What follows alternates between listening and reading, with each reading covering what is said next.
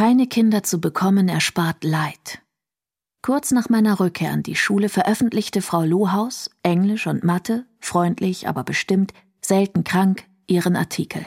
Dieser Artikel löst großen Wirbel aus. Das Beste, was Eltern für ihre Kinder tun können, ist, sie gar nicht erst zu bekommen, steht darin. Denn jedes Kind, das jetzt noch geboren werde, bekomme die Folgen der Klimakrise mit voller Härte zu spüren. Die Frau im Sekretariat, einfühlsam gelesen von Jodie Alborn, bekommt erst einmal die Folgen des Artikels ab. Protestierende Eltern, Hasskommentare in den sozialen Medien, Anfragen für Interviews. Auch sie verspürt große Wut Eva Lohaus gegenüber, aber aus einem anderen Grund. Sie hat ein Kind verloren. Die Entscheidung für oder gegen Kinder, die sich nur bedingt beeinflussen lässt, bewegt alle, auch die Journalistin Sina. Ihr Freund Milo hält es für den Sinn des Lebens, Kinder in die Welt zu setzen. Doch obwohl keine medizinischen Ursachen gefunden werden können, wird sie nicht schwanger. Aber so war das Leben nun mal. Ungerecht.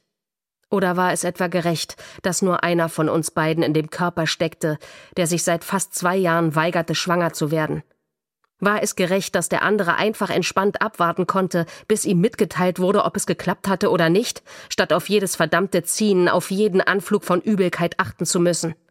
Glaubte Milo wirklich, ich hätte Bock darauf, jeden Morgen meine Temperatur zu messen und in eine scheiß App einzutragen, die meine Daten in alle Welt verkaufte, nur damit ich genau dann, wenn ich wieder eine Enttäuschung wegzustecken hatte, überall Werbung für beknackte Periodenpanties und Menstruationstassen angezeigt bekam? Glaubte er, ich hätte Spaß daran, regelmäßig in alte Einmachgläser zu pinkeln, um zu testen, ob ich gerade einen Eisprung hatte oder nicht? Hatte er den Eindruck, mich würde dieser Zeugungssex, den wir pflichtschuldig absolvierten, auch nur im geringsten anmachen? Diese Befruchtungsübungen nach Termin, die nichts mehr mit dem zu tun hatten, was zwischen uns früher immer so gut gepasst hatte? Sinas emotionale Achterbahnfahrten setzt Sprecherin Marie-Isabel Walke hervorragend in Szene. Sina ist sich nicht sicher, ob sie Kinder will. Sie hat Angst vor der Verantwortung. Aber andererseits ist da ihre Schwester Mona, die drei Kinder hat und alles prima auf die Reihe zu kriegen scheint. Dass Mona aus vielerlei Gründen nicht schlafen kann, weiß Sina nicht. Und sie merkt es auch nicht, als die beiden zusammen einen Kurzurlaub machen. Von mir aus können wir uns auch ein Zimmer teilen, hatte sie gesagt, als wir uns links zu Hotels hin und her schickten und meine Vorschläge alle doppelt so teuer waren wie ihre.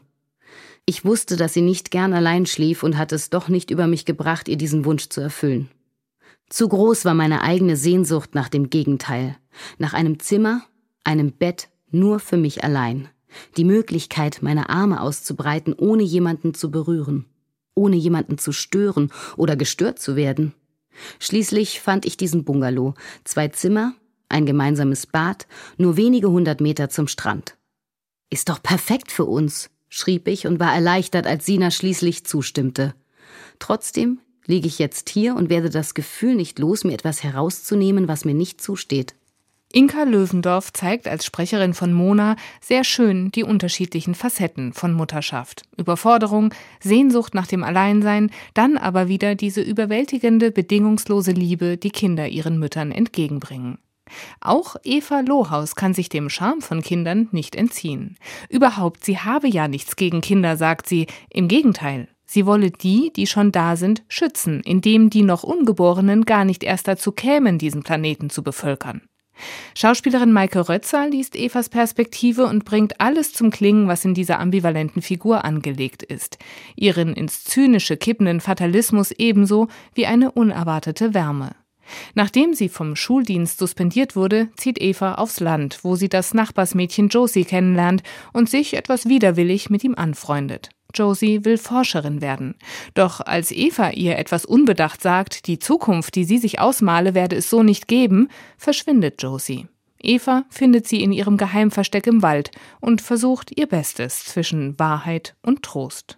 Ich habe diesen Wurm gegoogelt, von dem du mir letztens erzählt hast. Den Hammerhai-Wurm, sagte sie.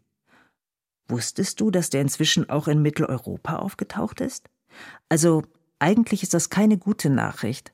Invasive Arten bringen das Ökosystem durcheinander, aber wenn man was dagegen tun will, dann braucht es Leute, die sich damit auskennen, die das interessiert. Josie streckte ihre Beine aus und betrachtete ihre Füße.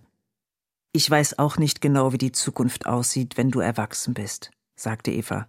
Aber eine Forscherin wie dich wird man auf jeden Fall brauchen. Nach dem Motto, irgendjemand muss diese Welt ja retten. Aber das wäre viel zu einfach für dieses vielschichtige Hörbuch von Autorin Verena Kessler. Natürlich gibt sie keine eindeutigen Antworten, sondern wirft viele Fragen auf. Da sie diese aber mit den persönlichen Geschichten von vier Frauen verknüpft, gehen sie einem sehr nah. Das starke Sprecherinnenensemble verstärkt diese Wirkung noch. Ein einfühlsam gelesenes und diskussionswürdiges Hörbuch.